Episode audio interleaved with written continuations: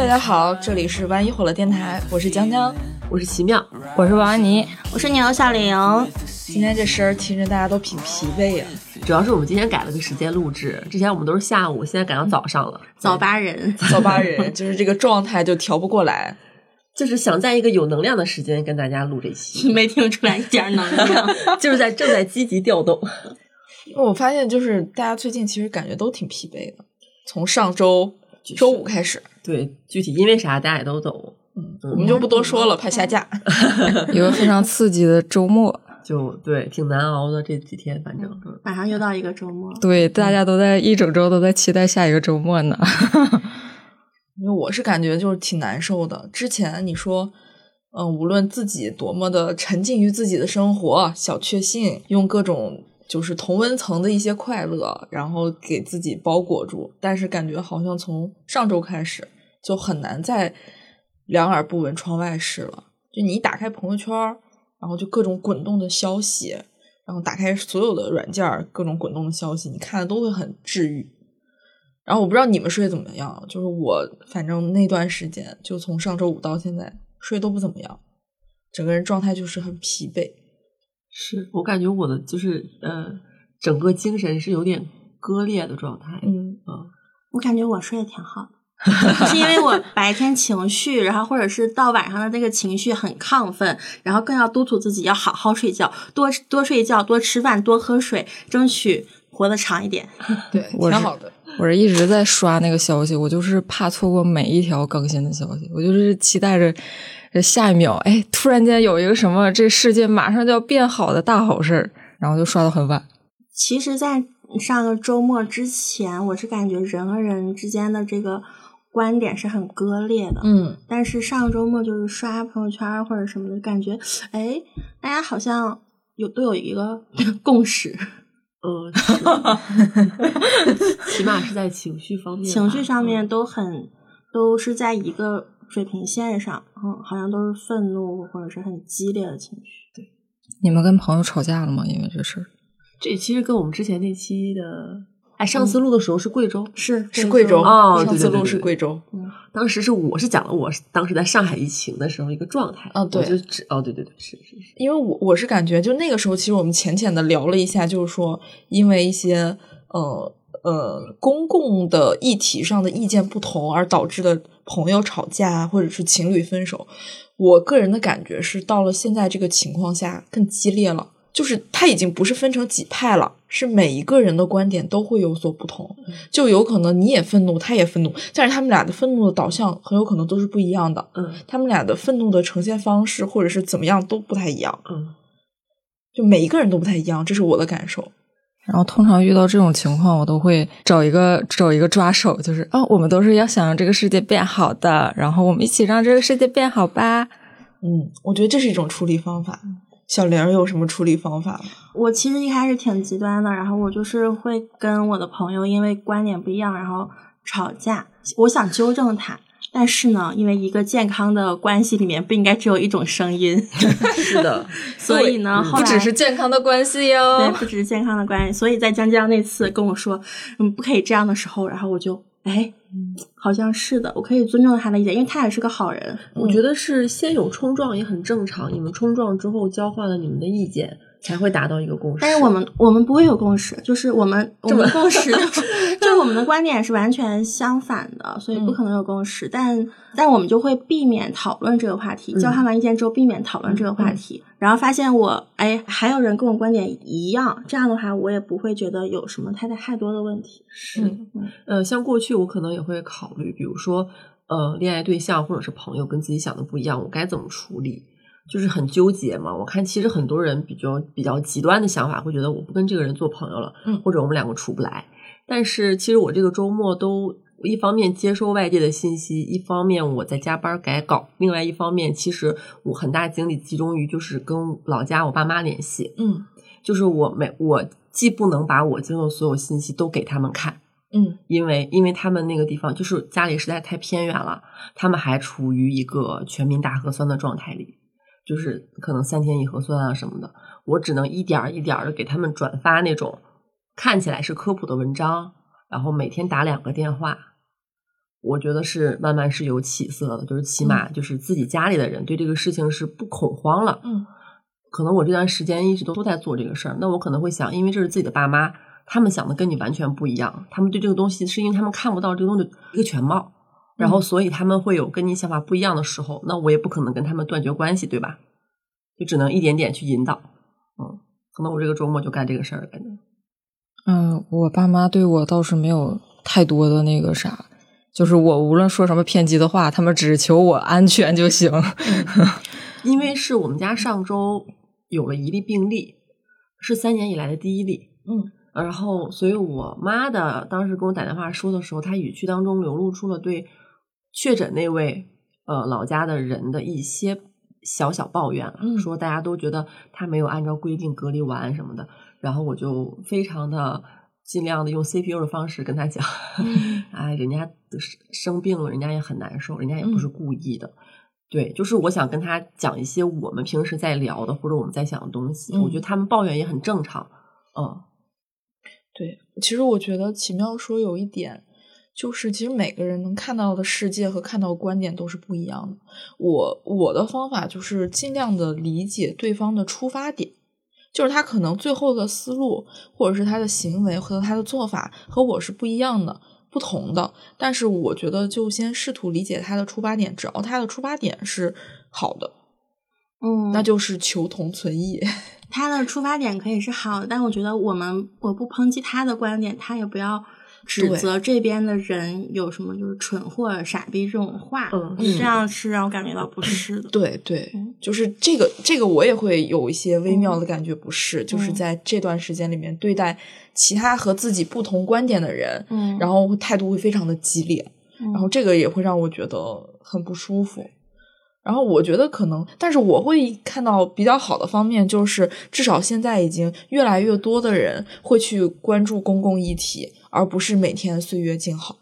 我会觉得这一点让我觉得很开心。我觉得只是大家刚开始抬头看，而不太习惯罢了。抬头久了之后，自然会摸索出来一个比较好的和身边人的、和身边观点相处的一个方法。是有人觉得出去的人是傻逼，然后有的人觉得把自己关起来的人是傻逼，但我们感觉现在都在讨论这个，都在学着做一个公民，嗯，就，我们在补课。嗯，对嗯。然后说起吵架，小玲是不是最近发生了一些？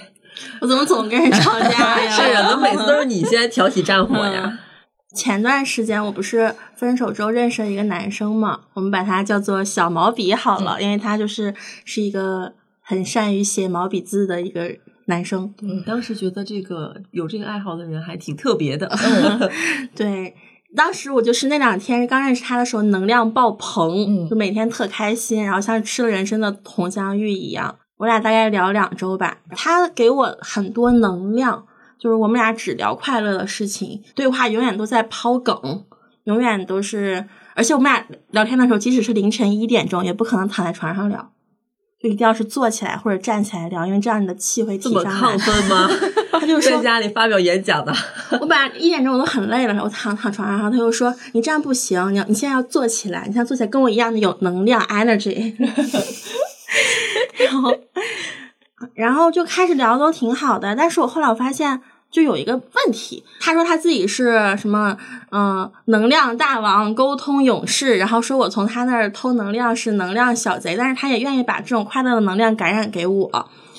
但我会发现一个问题，就是他不能聊任何一点负面的东西，比如说他不和不能聊病，嗯不能聊前任。我俩吵得最崩的一次就是，他说你微博上怎么总转发那些呃社会议题啊？怎么转转发那些负面的消息啊？嗯然后我说这有什么问题吗？嗯他说，嗯，我没有觉得什么问题，但是我觉得你你经常看这种东西，你的心情会不好。然后我当时就一下子这个火蹭就上来了。我说你可以不转发，那你管我转发干嘛呢？他说，对我这个号是书法博主号，所以我不能转发。嗯，呃呃我，然后说，哎呀，我年轻的时候，就是我上大学那会儿，跟你一样是个愤青，但是现在我成长了，我就知道了，咱们现在就是要一个岁月静好。然后我听了这个话，感觉他的就是爹味儿就是出来了。嗯嗯，我当时就是一个大输出，然后我就说你这个人就很自私啊，然后你管别人呢，你这一点共情能力都都没有，你就没有同情心，然后就这种。后来我们两个就是在这次吵崩了之后，所有之前的能量就没了。嗯，然后就互删了。对，就互删。当天我就是放了一些狠话，然后就挂了电话，然后就互删。你原本还是要准备跟他去吃个饭的。我原本那天就是星期六那天下午要跟他去吃饭的，然后结果我星期四的时候就已经互删了，太快了。定好的美甲也取消了。对我哦，对我星期五的本来还约了美甲，我还说我还约了要剪头发，然后就取消。你说当时还没有到上个周末吧？没有到，没有到。那如果你们如果你们没删，然后这个周末还联系的话，那必然会吵大风。那这么一说，早晚得删。对，早晚得删，因为他就是嗯，就是谈这些的时候，你我说我说哎呀，看到一条新闻，然后他说你别跟我说，你别跟我说，求你别说，就这样子。嗯，他就是接受不了这种东西，所以说他的那个快乐和能量是被包裹在一个围城里面的，像一个糖纸一样，它不能散开。嗯，像一个温室里的花朵。对。但是该说不说，前两周就是在我刚分手那会儿，确实给了我一些就是能量。是的，嗯，那会儿小玲每天状态都是满格的电量，嗯，大容量满格。嗯，那他接受过，就是你跟他说那些消息的时候，他会是会不愿意听，他会有那种明显的状态下滑吗？会，他说嗯嗯，我说你不爱听是吧？对，我不爱听，被你发现了，你可真聪明，他会这样说。咱也不知道是不是男男性朋友们的一个通病啊，不是一般男的都很喜欢聊这 些，但是他会用那种 我年轻的时候呀，我上大学的时候，我也是个愤青，他把这种行为概括为一个愤青，他还把自己的一个位置拔得很高，呃，这种话术是，呃，就是我突然间紧张，就是这种话术是有不少男性朋友会有的一种。算是一种性格上的通病吧，尤其是他觉得自己在他看来有点年纪，有些成熟、成长了。嗯，然后我从试图理解他一点的方向去看啊，就是我是觉得他的状态可能有一点，我不知道你们会不会有种感觉，就是近年来发生这种事情给我们的感觉都是很无力，就是我的愤怒可能甩出去了，我的愤怒表达了，但是我好像。也好像我不知道我到底能改变什么，是会有一个很迷茫、很无力的一种状态。他可能会想避免这种无力感，不是？他是能理解，嗯，就是一些做法，但是他选择不看，对，他选择不看。所以其实他有点在回避做这个事情之后的无力，他想隔绝掉那个事情，因为反正他他他的感受可能就是，反正这个事情也没啥用。我看了之后，我表达了之后有什么用呢？嗯，然后我自己还难受，那我就选择，我就自我屏蔽掉。而且他把它概括为一个负能量。对对，他说你不要聊那些不好的事，他甚至连前任和生病都不能聊，那是有点夸张了。有点夸张了。我说我我说我卵巢右侧有一个瘤子，然后他就说你别能不能别说这些？他 说我真的很害怕听这些，好奇怪呀。但我觉得他是在情绪上选择去依附一个更容易处理的。更容易站的地方，对他想要简单的快乐，嗯，对，不想要去思考那些复杂的东西。但就是我就不行啊，就是我如果是一定要很亲密的亲密关系的话，一定要有一个对政治意见也好、公共议题也好的一个共识性，是，这是我的一个霸权，是，也不能说是霸权，嗯。之前小刘就是推荐听那个离心利比多那个电台，嗯，他们不是也是聊了一期关于证件的问题吗？对，我听里面那个主播 B B 就是跟她男朋友讲，呃，我感觉我好像，她说他好像没什么证件，嗯，然后他俩都这么说的时候，我当时内心也有一个极大的共鸣，就是只有对一些呃议题的一些态度，呃，对或者是不对，或者或者是怎么样，但是我们好像也没有一个具体的。可以被就陈述出来了，我具体是一个什么样的意识形态或者怎么样的？嗯，就是当时听他们那期播客，我还受到挺多启发的。嗯嗯，其实有时候大家表达的也不是，就就这两周看表表达的不是一个正见，其实更是一种情绪，然后在情绪中，然后那如果能理性表达政见，这是最好的解决办法。就是在嗯通过一件事儿去寻找自己的同路人，嗯这种对感觉，嗯对，就是所谓的同温层。嗯，同温层的人，嗯，哎，咱这期是来来给大家聊点能量啊，其实这期的主题是和能量相关。然后虽然刚刚聊了一下小毛笔的能量，但其实我们更多想说的是，我觉得现在一味的卷缩在某一块儿，好像是没有办法真的再往前走了。因为你不能一直卷缩，一直卷缩，而且我我是觉得小毛笔的这种隔绝，完全是那种壁虎断尾式隔绝。就是这个东西是很难隔绝，你只要生活在这个社会环境当中，你很难真的隔绝掉此时此刻在这个环境当中发生的事情。我觉得有点儿，我说实话，我觉得是一个很难的事情。就像其实我们之前可能一直在跟大家说，就是试图找到一些生活里的抓手啊、锚点呀，然后你尽量的让自己沉浸于真实的自己身边的生活。但是你现在发现，这 身边的生活这些议题也是存在的。那这个时候我们在想，就是如果还在继续在生活里面再接着跋涉下去的话，我们要靠什么？然后这个时候主题出现了，就能量。所以咱我们能量是引入是吗？对，我又怕有又要有听众骂我们什么长这么长的引入，不好意思，不好意思。哎呀，唠嗑嘛，嗑这有啥？然后想聊一下，大家最近都是从哪里获得的一些能量，然后还能接着好好的活下去。我觉得是我不是最近，我最近获得能量是稍微较为困难，嗯。就是这一段半年多吧，可能大家都在去试图获得一些能量，嗯。嗯，就比如小玲好像之前是去呃看了线下演出的时候，回来之后就是充满积蓄，嗯对，线下演出是什么类型的线下演出？就是我十一月三号，就当我得知一些不好的消息的时候，我个人的情感上的不好消息的时候呢，那个周末就是我先去看了一年一度的线下录制，嗯，然后又去北新桥那边一家就是 live house 里面有三个乐队的演出，就虽然整场都是坐着看的，很奇怪，你知道 live house 坐着看，跟国庆年会似的，但是呢，不影响，就是不影响我就是提提升一下自己的情绪，因为看到很多年轻人。我还跟小玲说，下次有这种坐着看的，你叫我呀。我说像我们这种老年人，我可以坐着。不行，摇滚乐就得站起来看，就得蹦的，对就是你完你完全不能从那个座位上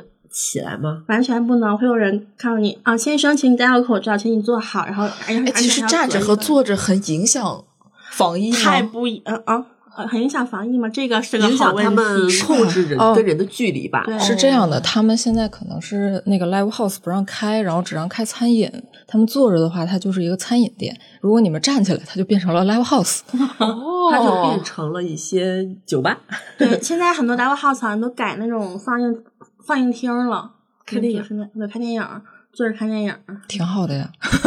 对不起，电影院不能看电影，放映厅可以看哎，对，现在电影院已经改成了很多电影院改成了什么午休间，嗯，然后给你发一个眼罩，然后你就去躺在那儿睡觉。就是你看到这种消息，你又觉得很滑稽，你又又带着一些心酸和绝望，对，就是觉得难道就要完了？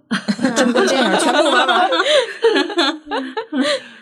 然后还有啥？啊，我还买了一个就是小麦克风，嗯因为有一个星期咱们几个本来不想去唱歌来着嘛，嗯后来第二天纯 K 江说纯 K 关了，嗯，然后我就买了一个全民 K 歌的麦克风，哎，没有打广告，买了一个麦克风，然后就在家唱，就在家疯狂的唱我喜欢的歌，对。然后被邻居砸砸墙，然后前段时间就是我们还有同事，然后就是因为那个时候北京朝阳大面积居家，嗯但是我们这边因为就是条件允许，所以就是我们一部分人还能够上班，然后他们就会去到了我们楼顶上空无一人的天台，然后在那里拿着 小音箱在那里唱歌唱歌 K 歌。对，希望老板不要听到这一期。哎，你们现在有上去唱吗？我们还没有，因为这两天太冷了。哎，所以如果在我们天台上唱的话，扩音效果大概什么样子啊？就是普通的露天唱歌的那种。大概就是广场舞吧。那旁边的玻璃里面的其他的单位会听他们想唱可以收费，就五块钱一首。我我的意思是，他们会不会觉得吵？可能没有什么人了，就是大部分都不在公司了。然后，其实我最近这段时间，我有点就是获取能量的方式，其实和小林有一些相似之处。我这个月突然间爱上了环球影城，是突然间吗？不是突然间，真的是突然间。只要是天气好的时候，看到环球影城任何的消息，佳瑶就会说：“哎，不不不，你你记错了，那个时候是迪士尼，因为迪士尼离得太远了，而且因为防疫有什么区别？不都是乐园吗？不不不不不不不，区别非常的大。就是迪士尼的感觉是童话、浪漫、梦幻，然后是那种你进入了一个童话世界。”但是环球的感觉是你进入到了一个能量满满的一个 年轻的，然后的那种很啊，主要是因为环球影城有帅哥，迪士尼里面都是美女，迪士尼也有帅哥，OK，都有帅哥，就是这两大乐园都有帅哥啊，就是跟大家 端水一下。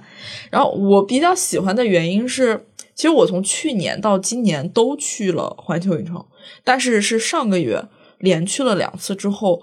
我才突然萌生了，我说我明年要不要办一张环球影城的年卡的这种想法，就是我突然在环球影城里面感受到了一种能量，就是那种快乐的能量。然后，因为我之前就是去的话，更多的话会刷项目，然后项目确实很好玩，但是你刷多了就是会腻。但是我这两次去的话，就是更多是看表演。然后看花车的那个巡游和各种的户外表演，然后每一个人都会很有能量，然后他可能会跟你比心，然后或者是做各种的手势，然后会跟你说话。它不是虚假的营业，就是我以前最小最小的时候去到这种乐园，没有工作的时候看到花车是觉得很新鲜、很有意思，大家好像就是表演的很快乐。后来刚开始工作的时候再去乐园，可能我的感觉是，哎呀，都是辛苦打工人，他们真不容易，或这种感觉。但现在我会感觉，他们的工作是带给别人快乐，但是带给别人快乐这件事情的本身不是一种营业。而且他们给到我快乐之后，我会反馈给他们一些我的表现，他们同时也会从我的表现当中获得快乐。然后我就会突然感觉啊，他们好像真的在做这个世界上最快乐的工作。就是我会很明显这种感觉，因为我这个月去了两次嘛，就有一些演员其实大家都是已经看的眼熟了，他有时候会哎，你又来了。然后会有这种感觉，然后会说：“哎，你上次是一个什么样子？然后这次，哎，你又来了。然后今天头发很漂亮哦。然后今天怎么怎么样？然后就是会有很多这样的互动。他们的整场的表演都会非常的快乐和热情洋溢。然后表演的途中会跟你说：‘哎，好可爱。’然后之类，就是会有很多这样的表现。然后它会让这个地方都变得不一样。然后甚至有的时候。”我去完环球影城之后，我会特别恍惚，我会从那个门口出来之后才意识到啊，这个世界好像还是那个不能堂食的世界，就这种感觉会特别的明显，感觉好像那个地方，嗯，被裹上了一层温室，就还是温室里的快乐，就听起来很像是追星，跟追星很像，就是你去到那个演唱会现场，然后就会进入另一个世界。然后出来的时候，该打车该打打车，该回家回家。但其实我有个问题，目前的这个情况，我是有一个疑问哈，就是我们是要快乐的能量，还是要愤怒的能量？这也是我最近在也在想的一个问题。我觉得可能是需要协调一下的，因为我偶尔会在出现，比如说外部出现这种情况的时候，我会有一点玩乐羞耻。你可能比如说，我朋友圈确实是有人。呃，可能在周末的时候，人家去南方或者去三亚、去海边玩了，嗯，那人家可能就是拍了九张图，但是人家会选择不能发了，嗯，因为现在大家是这样的一个情绪，嗯，你这个东西也很刺眼，嗯，然后我看到可能老家的朋友发一些自己家里很岁月静好的图片，我也觉得特别刺眼，嗯，然后同时我自己如果去，嗯，就完完全全去不看这些事情，然后去过我自己的生活，我又觉得很羞耻，嗯嗯。就是确实是这个情绪不是很好处理的，嗯，就是我觉得是这样，就是愤怒的情能量，它是消耗你的，就是让你觉得很激动，但是这个激动马上就过劲儿，你会觉得有一种疲惫。嗯但是快乐的能量是往往里面补充的。对就我特别喜欢在朋友圈里面看到好几条愤怒的消息，里面夹夹杂着特别好看的自拍，我就会狠狠的给他点个赞。对，像江江这周在补充。不过我记得江江特别好笑的是，江江去环球，这周去环球的那一天，北京 一个大降温啊，对，那天冷的出门就是很想死。你知道我现在去环球已经有责任感了。就比如说我那天去的时候，可能整个环球不到两千人，真的是空园。但是那天就是有那么冷，然后演员还在坚持的做巡游，我就有一种责任感，就是我我得我得反馈他们的热情，我得反馈他们的工作，然后我就全程跟了两场巡游，就是我在出口的地方巡游刚开始的时候我就全跟了一场，然后我又绕到另外一个地方，又正好遇到了开头，然后我又跟了一场，然后就在旁边非常卖力的应援，然后跟互动，然后就是真的就是已经有好几个哥哥就是那种，哎，又是你又来了，然后就是那种，人家说没想到吧？我说啥来着？像不像追星？就是这会儿应援哥哥都出来了。而且我其实是看到有人好像之前去环球，就是觉得人很多的环球才是真真正的环球。我也是这种感觉，就是人特别少的时候，我在环球特别难受。就是我就觉得不应该是这样，那你就不要工作日去啊！就是不要日，就是我就还希望它能稍微热闹一点，就是也别人太多，但是还是希望能热闹一点。有人气儿，有点对有正常人气儿的线下的样子。对，嗯然后那个时候的状态是很快乐的，而且在环球真的有一种进入了另外一个世界的感觉，就是我在那个里面会变得特别的热情和友善。如果有人想要，就是陌生人想要问我点什么，我可能都会非常热情的跟他聊天，然后跟他沟通，然后跟他说话。然后就是在那个里面，就是我平常其实是一个很社恐的人，但是在环球我就可以变得相对更社牛一些。然后包括就是甚至会有那种，就是环球的话，他们会有一个，就是如果你生日月去，然后你去那个服务处可以领到一个徽章，然后就是那种胸针一样的，然后上面会有写着生日之星。我甚至会对着带有生日之星的其他游客，然后大声的祝他们生日快乐。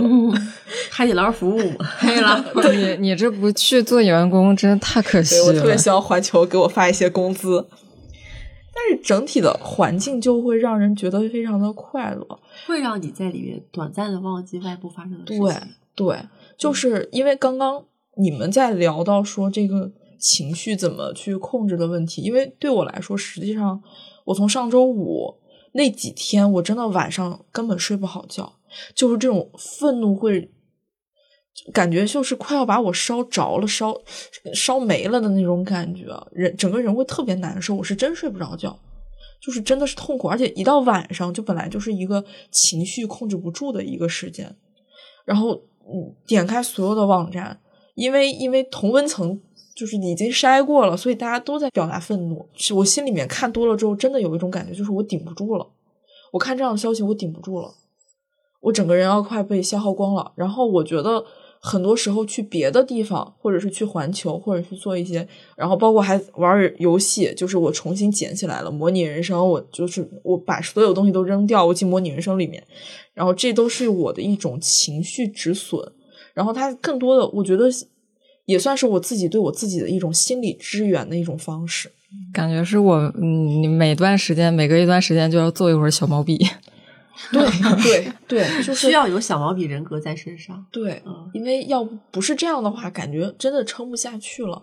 就是你愤怒，就是这个愤怒是很难控制住的，你很难抵挡得住对于现在的一个情况的一个悲观的心态，那就只能是暂时的治疗一下自己。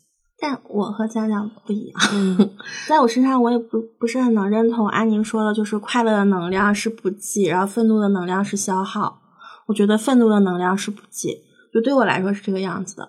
就是快乐的能量，就是在你和朋友几个人聚会，然后吃饭，然后看球之后，当所有人全都走了，然后你收拾完残羹冷炙了，你感到 就是会叹口气，可能会累了，然后可能又剩你你自己的。因为快乐和平时是有一个很明显的一个界限的。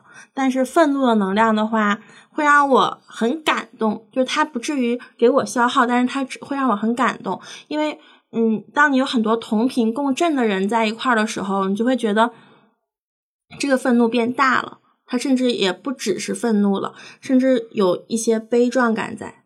嗯，其实我跟你的感受是一样的，是吗？对，就是因为我觉得我是我最近特别就是感觉很激动，嗯。就是这种激动是觉得我我觉得这个世界马上就要变得更好了，就有有那个意识了，大家都嗯。在开始补课了，我就会觉得就是有有什么东西叫醒我了，就是这个让我那个非常平庸的生活有了点色彩。但其实我跟江江是一类人，就是我俩是收拾完残羹冷炙，会觉得、啊，这一天结束了，真他妈好，这种感觉。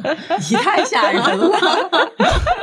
就就你你懂的，我懂的我懂对了，懂了。因为安妮是一个本身能量就是极低的人，对。今天能量挺高，这个今天是安妮这一个月可能能量最高的时候，都是今天早上。对，就是在录之前，咱就是互相之间还给对方了一些称号，互相介绍一下自己的称号。这个称号忘记讲了呀，忘记讲了特意编了的。到录到中途才突然想起，来就，是没事儿很根据我们丝滑呀根据我们的每个人的不同的能量的表现，嗯然后每个人不同的 title。我给安妮起的是那个小豪安人类，嗯，那我给江江起的是能量潜水艇，我是啥来着？你是七十岁老人心电图。啊，对对对，七十岁老年人心电图。你解释一下你这个吧。在我没有见过真正的老年人心电图，但我觉得是很平缓，但偶尔会那么哎激动一下，就是拄着拐杖哎那种，一激会会有一个那个陡的上去，然后再突然下来那种状态。医学生一听到这里都要气死。简单来说就是持续性平缓，对，然后间歇性咯噔。是，对，其实关于就刚才快乐和愤怒那个事儿，有一个很好的例子，就比如说，嗯，我我经常会问我跟我很亲密的恋人一个问题，我说你喜欢李白还是杜甫？就是你更喜欢李白还是杜甫？这个问题我问一下，这是送命题吗？不这个问题很深刻，这个题它确实挺深刻的，确实很嗯确实很嗯确实挺深刻的。确很深刻。你们来回答一下吧。来，安妮回答吗？啊，干嘛？我来回答，嗯，就是因为因为我小的时候，就是我确实上大学之前，我更喜欢李白的。嗯我觉得就是他那种就是很肆意，嗯然后就是整个挥洒，然后全天下就是都是我的舞台，就是那种感受特别好。我小时候特别讨厌杜甫，我觉得这个男的怎么回苦事？哈哈的。对，天天苦哈哈，就感觉哎，这人真没意思。但是我后来真的就是随着年龄的增长，我好像有点懂他了，嗯就是我有点能理解他了。就有的时候，他的这种情绪很沉重，但是他这种沉重的情绪更能让我感同身受，而且我会觉得他是一个更有共情感和更关心这个世界的人。是的。所以，所以我的答案就是我会更喜欢杜甫。嗯，嗯，李白就是安能摧眉折腰事权贵，使我不得开心颜。就是他能管好他自己的，或者是他更多沉浸式的是自己的个人对叙事自，己的个人个人叙事。但杜甫的话是共情能力很强，所以跟当时男朋友做这个题，他怎么选？他知道我会选杜甫，所以他选了杜甫。哎，这个你让我突然想起了之前在网上看的一个投稿，就是我忘了是哪个博主的投稿了，是一个女生，她说她最近对她老公很生气，因为她老公。呃，简单来称，她就是她，然后她老公，然后她老公的两个朋朋友是 B 跟 C，、嗯然后是有一次 B 跟 C 来他们家吃饭的时候，聊到了一些又是社会的公共议题。这个女生发现她和 B 之间有非常大的割裂的一个观点，两个人甚至就有点唇枪舌剑，然后就有点有着争起来了，然后那场局也不欢而散。然后他对这个事情其实很生生气，他也觉得就我以后就不想再跟 B 这样的人来往了，而且感觉 C 也是赞同 B 的，那就是连着我就是反正不想跟他们这帮人来往了。但是她发现她老公其实还在接着跟他们来往，然后关系并没有因为她的原因受任何一丁点儿的影响。她跟她老公说了很多次，说我不喜欢他们，能不能不要跟他们再那么多的交流了？然后甚至她老公会撇下她单独去跟 B 跟 C 吃饭聚会。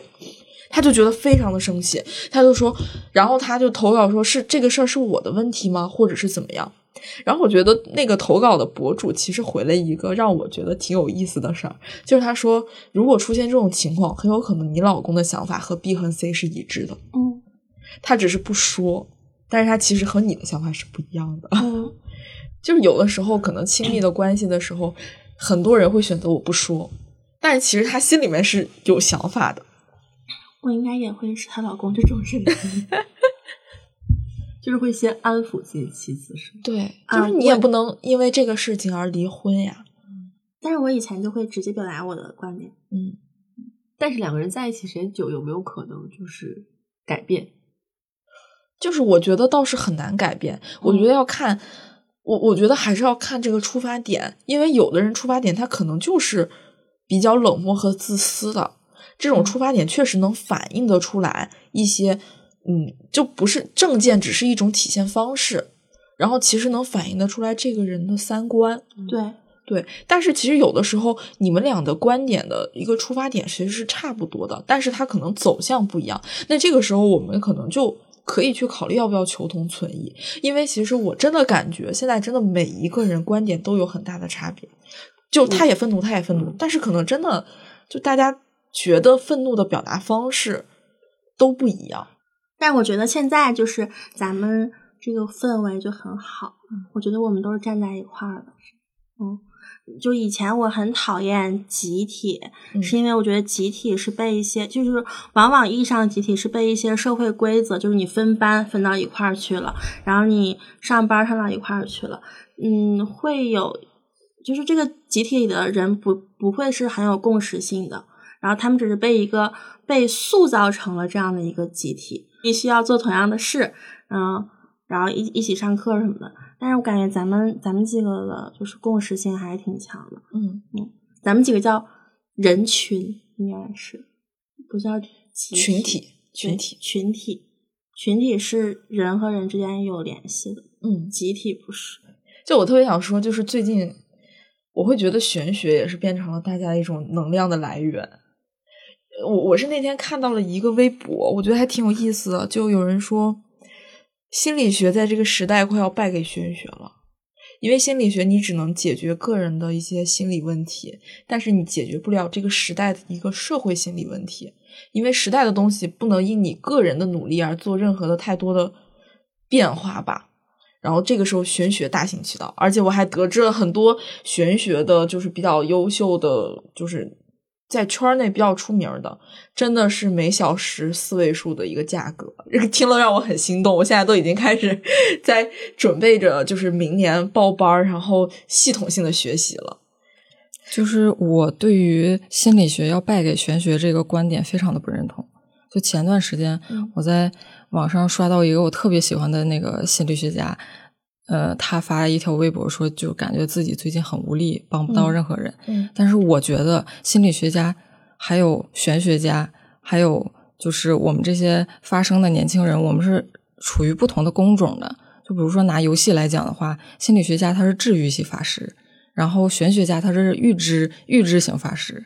那我们这些我们这些发声的年轻人，我们是战士，我们每一个人都不能不能少，然后我们这个仗才能往前走，往前打。就是我我就是不冲突，就是我说的这个，嗯，因为我其实在说的是，呃，在一个时代的困境下，心理学的作用。因为我自己以前非常喜欢心理学，然后就是那几大心理著作，其实基本上都看过。但是我为什么也觉得，在这个时代背景下，心理学其实真的是有点儿，不是说它没有用，只是说有一些问题，他可能心理学是真的解决不了。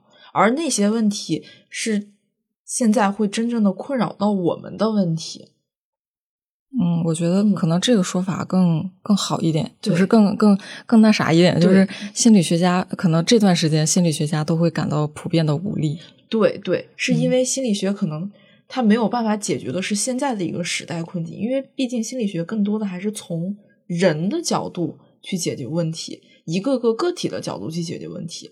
但是其实这是一个群体问题。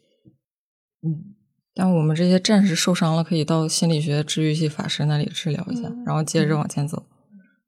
然后我是觉得，面对于现在的问题来说，可能大家更多的是迷茫和对未来的不确定性，所以大家其实内心会更想要去得到一点确定性。这种确定性好像现在只有玄学能够给你点盼头。依赖那个预知性法师了，开始对对，就是其实反而是这种感觉。然后，所以我最近也会非常着迷于这个东西，就觉得你至少你告诉我，嗯。看一看我的年运，我哪一年感觉好像就是能转运？你告诉我那个时间，放在我心里面，我就觉得啊，好像就是安稳一点。我是在这段时间之前是很信玄学的，然后我觉得玄学确实是一个索引吧。但是从上周末出了事情之后，我好像更愿意把关注点放在就是现实的人和人身上。嗯，包括那那天就是大家都看到一条。微博嘛，就说一个送水阿姨，然后看到那个大学生宿舍门口贴了一个心理咨询师那个电话，然后就问同学这个电话是谁都可以打的嘛，就感觉嗯，像安妮说刚刚说的，嗯，年轻人是战士，然后心理学家是什么来着？治愈系法师。治愈系法师，就感觉这些和人离得更近的，然后对现实生活，嗯。会直接起到作用的，在这个时候会更感动我。但是说玄学的话，它是给一个大方向的，可能一个抓手。嗯，对，赋能是吧？大方向的一个赋能。嗯，但是我好像就是因为期待这个大方向期待太久了，就是哎呀，什么时候会好？什么时候会好？我已经疲惫了。嗯，是，对，我已经疲惫了，所以更愿意相信就当下一点点的行。一点点的动作，嗯，可能说了这么多，本来我们预想这一期是能给大家提供能量，但实际上现在没有人真正拥有很爆棚的能量，就是很，我只能说是在呃，你非常往下掉的时候，稍微拎自己那么一小下吧。对，嗯，就是我，我其实是觉得在现在环境里面，可能很难有人能够轻松向前，对，可能每个人都挺负重的，但其实。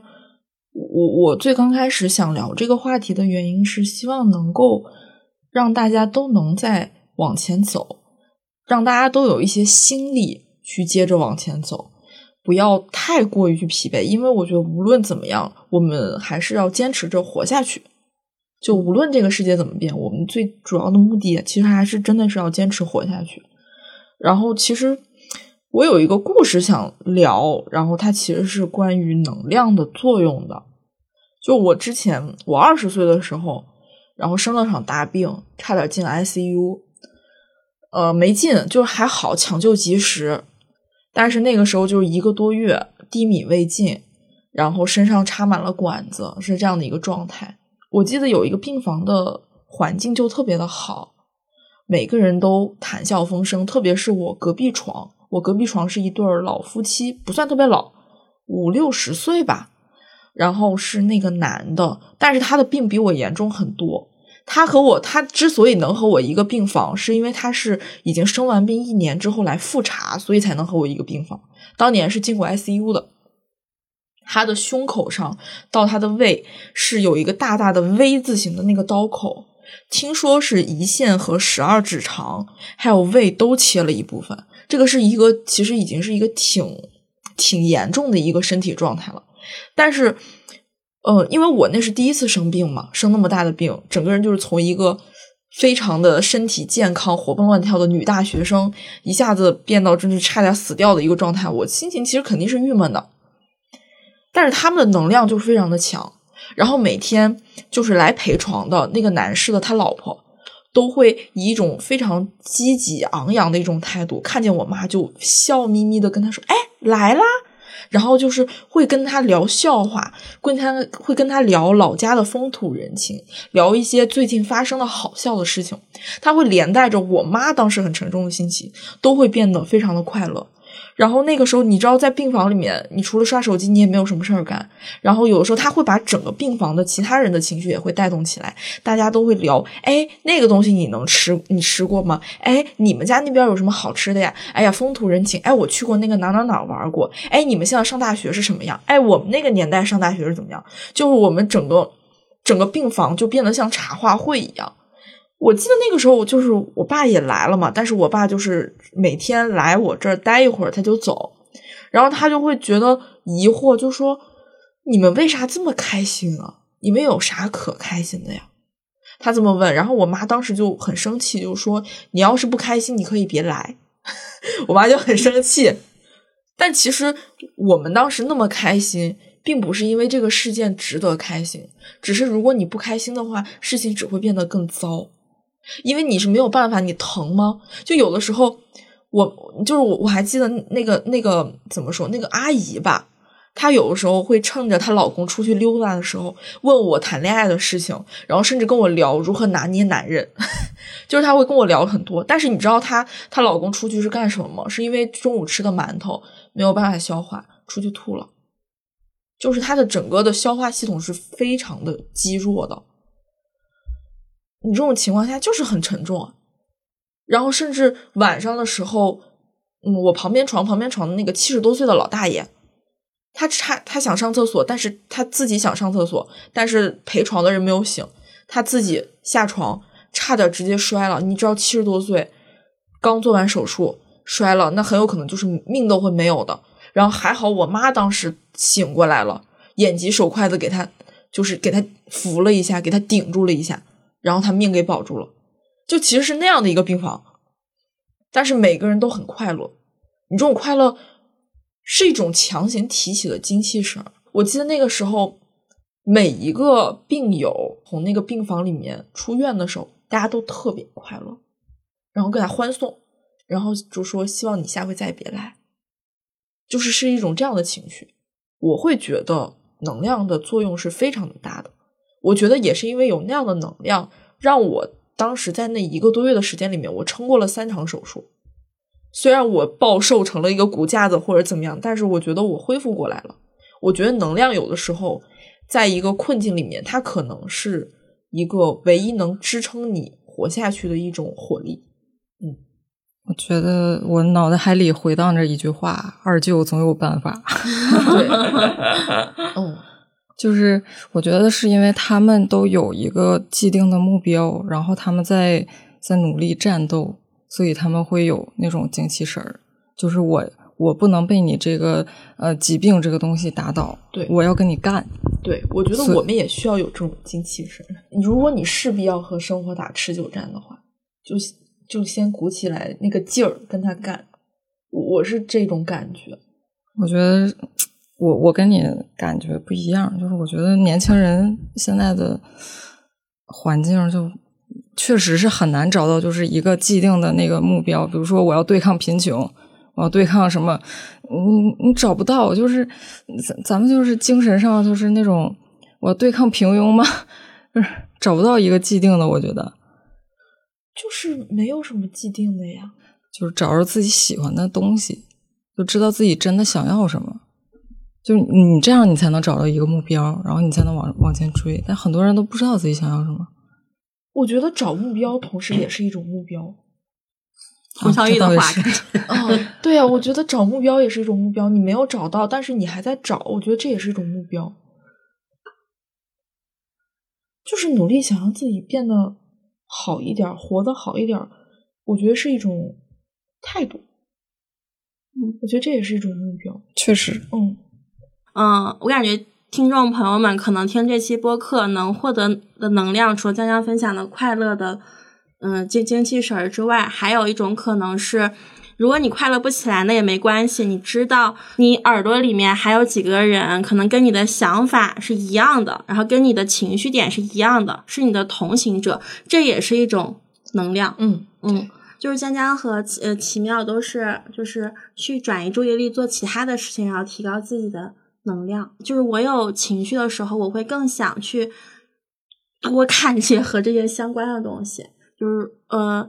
电影也好，书也好，包括听这种咱们这种播客也好，它是和这个事情是有关联的。然后虽然感觉不在同一个时空，因为咱们这播客还要剪嘛，然后但是你可以和这些人是有一种对话的。嗯嗯嗯，所以我好像就是是和书里的人、电影里的人和播客里面的人对话也好，一直是有同伴的。嗯嗯嗯，就我。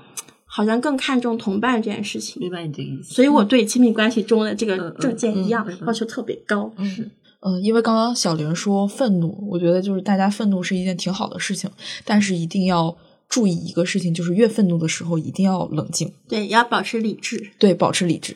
嗯，不要伤害别人，这是底线。带着，因为我对像小玲所说那个，他如果一天两天他都会刷那个消息信息流，他刷的时候他整个人是站着的，对，我是趴下的，你知道吗？我也是，我也是，所以我就是必须要越刷越，荡我必须要把它均衡的分布在我生活的每一天，嗯不同程度的去刷，是这个状态。要不然，如果我是那样子刷，受伤害的人只有小胡，受伤害的人只有我和我家猫。就我我家是 我我身边的人会被我伤害到的，嗯对我会看他不顺眼，进而攻击他。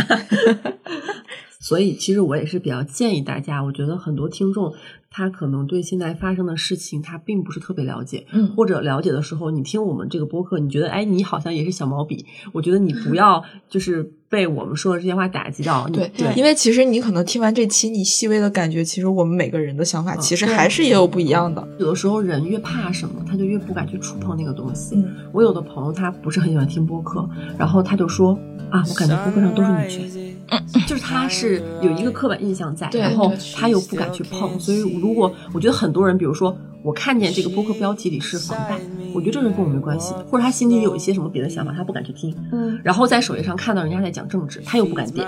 我觉得大家可以去迈出那一步，你就是去点开那个标题听一下，对吧？又又不会怎么样。嗯，开眼看世界。对，我的话就绝对会点的，因为我太需要新鲜的东西了。